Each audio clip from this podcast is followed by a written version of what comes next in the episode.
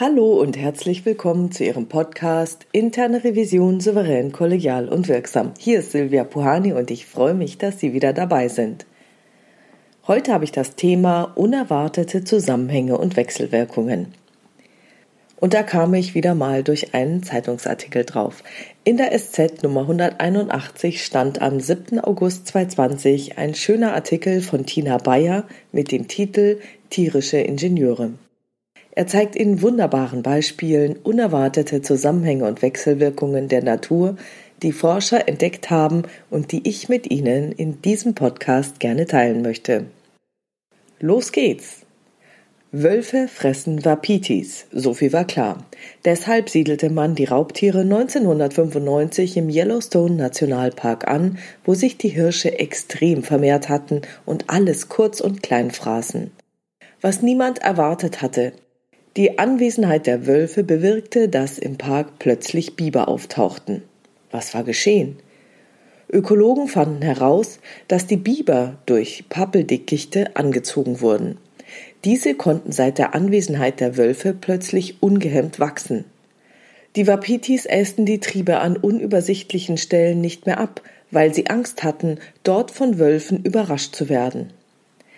Es ist nur eines von vielen Beispielen, die zeigen, wie komplex die Zusammenhänge in der Natur sind und wie wenig man über sogenannte ökologische Netzwerke weiß, über die Tiere und Pflanzen miteinander verbunden sind und voneinander abhängen. Dass es in diesen Netzwerken nicht nur direkte Interaktionen wie Wolf frisst Hirsch gibt, sondern auch viele verschlungenere, macht die Sache noch unübersichtlicher. Dabei beeinflussen Arten andere Spezies, indem sie ihre Umwelt und damit ihre Lebensbedingungen verändern. Eine zentrale Rolle kommt dabei den Ökosystemingenieuren zu. Gemeint sind alle Lebewesen, die ihre Umwelt aktiv verändern, und zwar über ihre eigene Lebenszeit hinaus. Das sind mehr Tiere und Pflanzen, als man im ersten Moment denkt. Spezies sind nicht nur Bewohner einer Landschaft, die Landschaft wäre ohne die Spezies gar nicht da. Elefanten beispielsweise rupfen Keimlinge und kleine Bäume aus und sorgen so dafür, dass Graslandschaften entstehen, die dann wieder Lebensraum für kleinere Wirbeltiere sind. Ein Beispiel aus Deutschland sind die Eichhörnchen, die sozusagen aus Versehen Bäume pflanzen, weil sie Eicheln und andere Samen als Vorrat vergraben, aber hin und wieder vergessen, wo sie sie versteckt haben. Besonders faszinierend ist die Schiffsbohrmuschel, die auf Englisch Shipworm heißt, weil sie mit ihrem langgezogenen Körper eher einem Wurm als einer Muschel ähnelt. Die meisten Arten fressen sich durch Holz und hinterlassen dabei Gänge und Höhlen, in die später andere Tierarten einziehen. Erst kürzlich haben Zoologen auf den Philippinen aber eine andere Art entdeckt, die in Flüssen lebt und dort Löcher in Steine bohrt.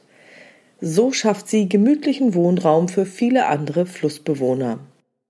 All diese Modelle sind starke Vereinfachungen der natürlichen Zusammenhänge.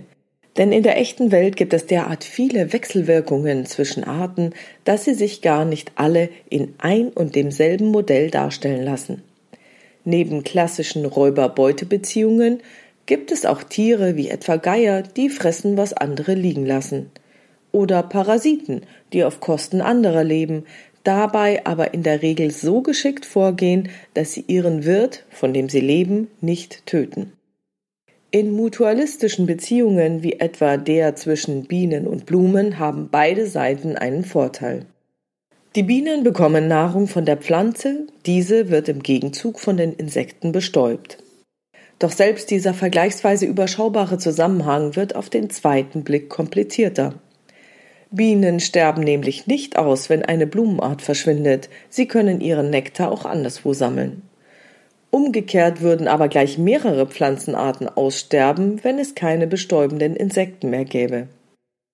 Es gibt also Spezies, die für das große Ganze wichtiger sind als andere. Biologen bezeichnen sie als Schlüssel- oder Keystone-Arten. Ihr Entdecker war der amerikanische Ökologe Robert T. Payne, der in den 1960er Jahren beobachtete, dass sich an identischen Stellen einer pazifischen Felsenküste völlig verschiedene Lebensgemeinschaften etablierten, je nachdem, ob eine bestimmte räuberische Seesternart dort lebte oder nicht. Es ist schwer zu sagen, wie viele natürliche Systeme solche Keystone-Arten haben. Klar ist nur, wenn eine solche Art ausstirbt, verändert sich das ganze Netzwerk und bricht unter Umständen zusammen. Ökosystemingenieure haben wahrscheinlich in vielen Systemen die Funktion von Schlüsselarten. Eine aktuelle Studie hat ergeben, dass in Lebensräumen mit vielen Ökoingenieuren weniger Tiere und Pflanzen aussterben. Wenn man die Zahl der Ingenieure im Modell erhöht, wird das Netzwerk stabiler. Verringert man dagegen die Zahl der Ökosystemingenieure, beginnt das Netzwerk zu wackeln und die Aussterberate erhöht sich. Warum ist das so? Ingenieure wie etwa die Schiffsbohrmuschel schaffen vermutlich neue Nischen, in denen sich Arten einnisten können, die davor nicht im System vorgekommen sind. Dadurch erhöht sich die Artenvielfalt. Und je mehr verschiedene Arten es gibt, umso besser kann das System auf Störungen reagieren. Stirbt zum Beispiel eine bestimmte Art aus, ist die Wahrscheinlichkeit groß, dass es andere Spezies gibt, die ihre Funktion übernehmen können, sodass das große Ganze nicht in Gefahr ist. So wie eine Biene auf einer Wiese mit vielen verschiedenen Blumen immer noch genug zu fressen findet, wenn eine Blume verschwindet. Manche Arten beeinflussen ihre Umwelt in einem relativ kleinen Radius um sich herum. Blattschneiderameisen etwa verbessern das Mikroklima im Boden, weil sie in ihren Nestern ausgeklügelte Belüftungssysteme anlegen. Dadurch begünstigen sie das Wachstum von Pflanzen. Andere verändern die ganze Welt. Dazu gehören Cyanobakterien, die durch Photosynthese Sauerstoff produzieren. Vor etwa zweieinhalb Milliarden Jahren stieg dadurch die Sauerstoffkonzentration in der Erdatmosphäre an, was die Lebensbedingungen komplett umkrempelte. Auch der Mensch ist ein Ökosystemingenieur, der die ganze Welt verändert. Doch anders als die Cyanobakterien formt er die Erde nicht im Verlauf von Jahrmillionen, sondern rasend schnell um. Anderen Lebewesen bleibt kaum Zeit, sich an die Veränderungen anzupassen. Die Frage ist wohl, ob ein globaler Ökosystemingenieur irgendwann selbst Gefahr läuft auszusterben, wenn er zu schnell vorgeht.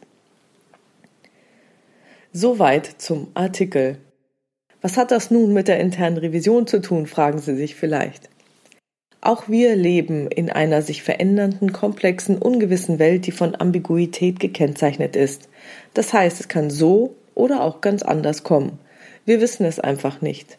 Und unsere Unternehmen müssen sich in dieser Welt so aufstellen, dass sie mit diesen VUCA-Bedingungen gut umgehen können. Auch wenn die Realität in der Natur noch deutlich komplizierter, ja sogar komplexer ist, veranschaulichen die Beispiele aus dem Artikel, dass kleine Veränderungen große Auswirkungen haben können und sich in unerwarteten Effekten zeigen können. Und das gilt übrigens nicht nur in der Natur, sondern generell. Das sieht man überall. Das sehen wir auch in unseren Unternehmen und in unseren Prüfungen. Schwächelt eine Kontrolle, kann sich das verheerend auswirken.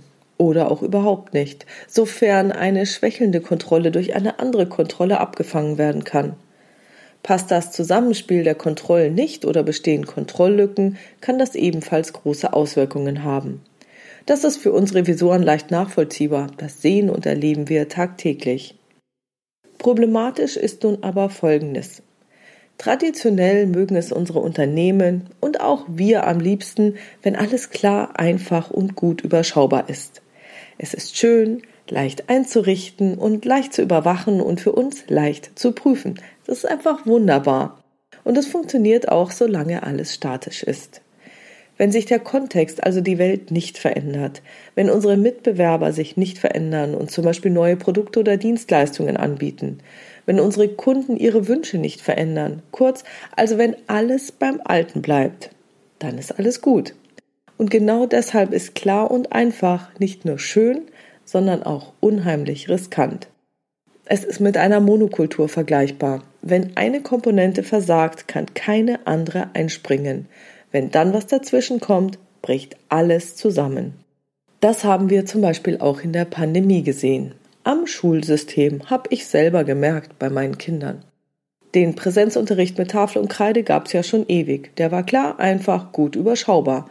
Doch dann kam die Corona-Pandemie. Präsenzunterricht per Tafel und Kreide war nicht mehr möglich. Das bisherige Vorgehen war also nicht mehr möglich und man hatte zunächst eine super einfache Lösung. Wie viele andere Kinder auch hatten meine Kinder erst einmal ein paar Wochen früher Osterferien.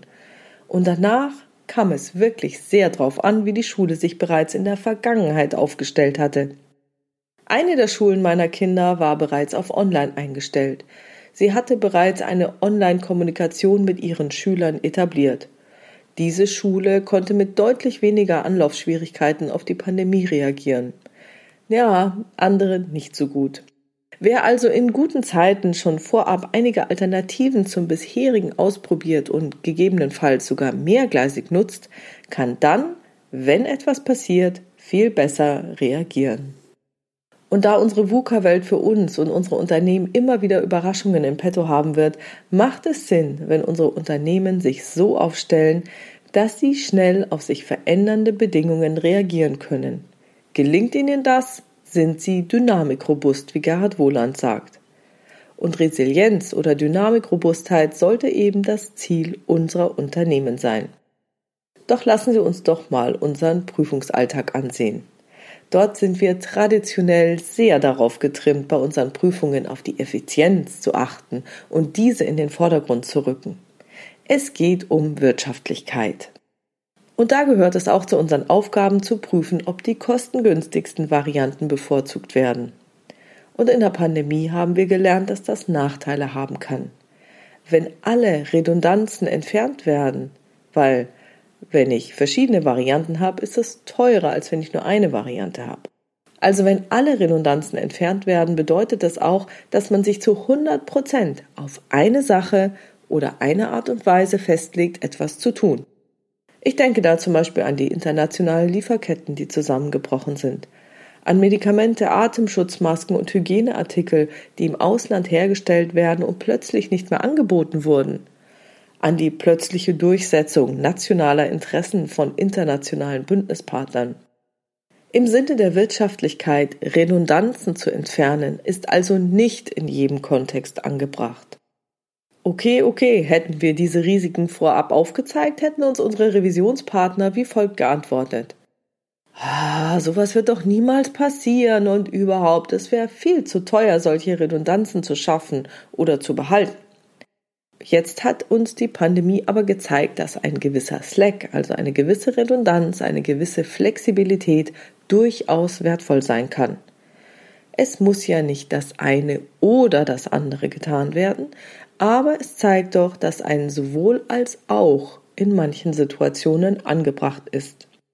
Im Sinne der Wirtschaftlichkeit kann man dann immer noch die kostengünstigste Variante für den Normalfall vorsehen, man sollte jedoch auch auf kostenintensivere Alternativen vorbereitet sein und diese gegebenenfalls in geringerem Umfang nutzen oder einfach nur in petto haben. Denn dann kann man je nach Situation dynamikrobust den einen oder anderen Weg gehen. Wenn unser Unternehmen resilient ist und sich an Veränderungen anpasst, verändert es dabei auch intern seine Strukturen. Das heißt, wir können unternehmensintern einen kontinuierlichen Wandel beobachten. Und das müssen nicht nur große Dinge sein. Wir haben ja gelernt, dass auch kleine Dinge große Auswirkungen haben können, zum Beispiel auf die Corporate Governance. Und schon sind wir bei der nächsten Herausforderung. Die Corporate Governance enthält ebenfalls viele Wechselwirkungen und Zusammenhänge. Wie wir wissen, muss das interne Kontrollsystem gut in die Prozesse eingebettet sein. Alles muss aufeinander abgestimmt und miteinander konsistent sein. So wie die Keystone-Arten des Artikels kennen wir Schlüsselkontrollen. Also genau die Kontrollen, die besonders wichtig sind und starke Signale in das Unternehmen senden. Fällt so eine Schlüsselkontrolle weg, hat das meist große Auswirkungen. Ein Netzwerk verschiedener Schlüsselkontrollen stabilisiert jedoch das interne Kontrollsystem. Also ist es für uns wichtig, einen Überblick über das IKS zu haben. So eine Modellbildung ist jedoch herausfordernd, da sie immer nur eine Näherung der Realität sein kann. Genau wie für die Forscher in dem Artikel ist es folglich auch für uns relativ schwer, die Auswirkungen möglicher Veränderungen einzuschätzen. Doch damit nicht genug. Aufgrund der verschiedensten direkten und indirekten Zusammenhänge und Wechselwirkungen innerhalb des IKS und der ständigen Veränderung muss diese Einschätzung immer wieder neu getroffen werden. Auch wenn wir es gerne schlank, einfach und klar hätten, können wir uns damit trösten, dass die Komplexität des IKS einen wertvollen Beitrag zur Dynamikrobustheit leistet. Ein weiterer Vorteil ist, dass die Kenntnis des IKS und unsere Erfahrung aus der Beobachtung, wie sich in der Vergangenheit Veränderungen des IKS ausgewirkt haben, kann bei der Beurteilung helfen. Und diese Erfahrungen können wir am besten in unseren Prüfungen und bei der Vereinbarung von Maßnahmen und dann auch beim Follow-up sammeln. Auch hier wissen wir ja, dass kleine Veränderungen große Auswirkungen haben können. Auch wir Revisoren müssen uns selbst auf diese neuen Bedingungen einstellen. In der Konsequenz kann die VUCA-Welt für uns Revisoren bedeuten, dass unser Prüfungsuniversum auch nicht mehr klar, einfach und übersichtlich strukturiert ist. Dynamikrobuste Unternehmen haben nicht nur ein einziges Produkt oder eine einzige Dienstleistung oder nur einen einzigen Weg, dieses Produkt herzustellen und zu verkaufen oder diese Dienstleistung zu erbringen. Wir müssen erkennen, dass Redundanzen zwar ineffizient und damit teuer, aber gleichzeitig auch hochgradig effektiv sind, weil sie besser auf Störungen reagieren können. Ich möchte hier aber auch noch einen weiteren Aspekt ansprechen. Überträgt man diese Gedanken auf die Prüfungsplanung der internen Revision, sollte grundsätzlich genügend Slack und Flexibilität eingeplant werden, um möglichst schnell und flexibel auf Störungen reagieren zu können. Und ich spreche hier nicht von den traditionellen 10 Prozent der Prüfungskapazität für Sonderprüfungen. Da braucht es etwas anderes. Detaillierte Mehrjahrespläne, die manchmal noch erstellt werden, sind einfach nicht dynamikrobust. Auch ein detaillierter Jahresplan ist nicht dynamikrobust, wenn er zu konkret ist. Auch wir Revisoren benötigen genügend Flexibilität, um je nach Entwicklung genau das zu prüfen, das aus Risikogesichtspunkten zum Prüfungszeitpunkt relevant ist und nicht zum Planungszeitpunkt, der ja bis zu einem Jahr vorher liegen kann. Und nur wenn wir diese Flexibilität haben, können wir auch effektiv prüfen. Und daher möchte ich diesen Podcast mit der Bitte schließen, dass auch Sie sich dafür einsetzen, diese Flexibilität zu erhalten. Sei es gegenüber Ihren Vorständen und Aufsichtsräten, die wohl die geringsten Probleme damit haben dürften, sei es gegenüber den Quality-Assessoren und Wirtschaftsprüfern, die dann stärker in die Inhalte einsteigen müssten, um die Qualität der internen Revision zu beurteilen, oder sei es gegenüber Aufsichtsbehörden und Regulatoren, die leider in vielen Fällen noch vom Funktionieren der Planwirtschaft und der Mehrjahrespläne überzeugt sind. Herzlichen Dank. Und das war's schon wieder für heute mit dem Thema unerwartete Zusammenhänge und Wechselwirkungen. Ich freue mich über Ihre Kommentare in der Xing- oder LinkedIn-Gruppe Interne Revision souverän, kollegial und wirksam unter dem Post zu diesem Podcast. Vielen Dank.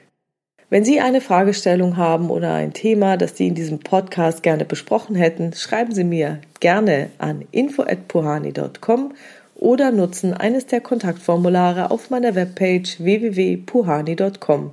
Wie Sie wissen, habe ich dort nicht nur eine offene, sondern auch eine anonyme Variante für Sie vorbereitet. Und die Fragen und Themen greife ich dann gerne in weiteren Podcasts auf. Vielen Dank für Ihre tollen Rückmeldungen. Ich freue mich immer wieder drüber, wenn ich von Ihnen eine Nachricht bekomme. Teilen Sie diesen Podcast gerne in Ihrer Community, damit er eine noch weitere Verbreitung findet. Herzlichen Dank. Bleiben Sie dran und hören Sie gerne wieder rein in Ihren Podcast Interne Revision souverän, kollegial und wirksam. Mein Name ist Silvia Puhani und ich wünsche Ihnen erfolgreiche Prüfungsprozesse.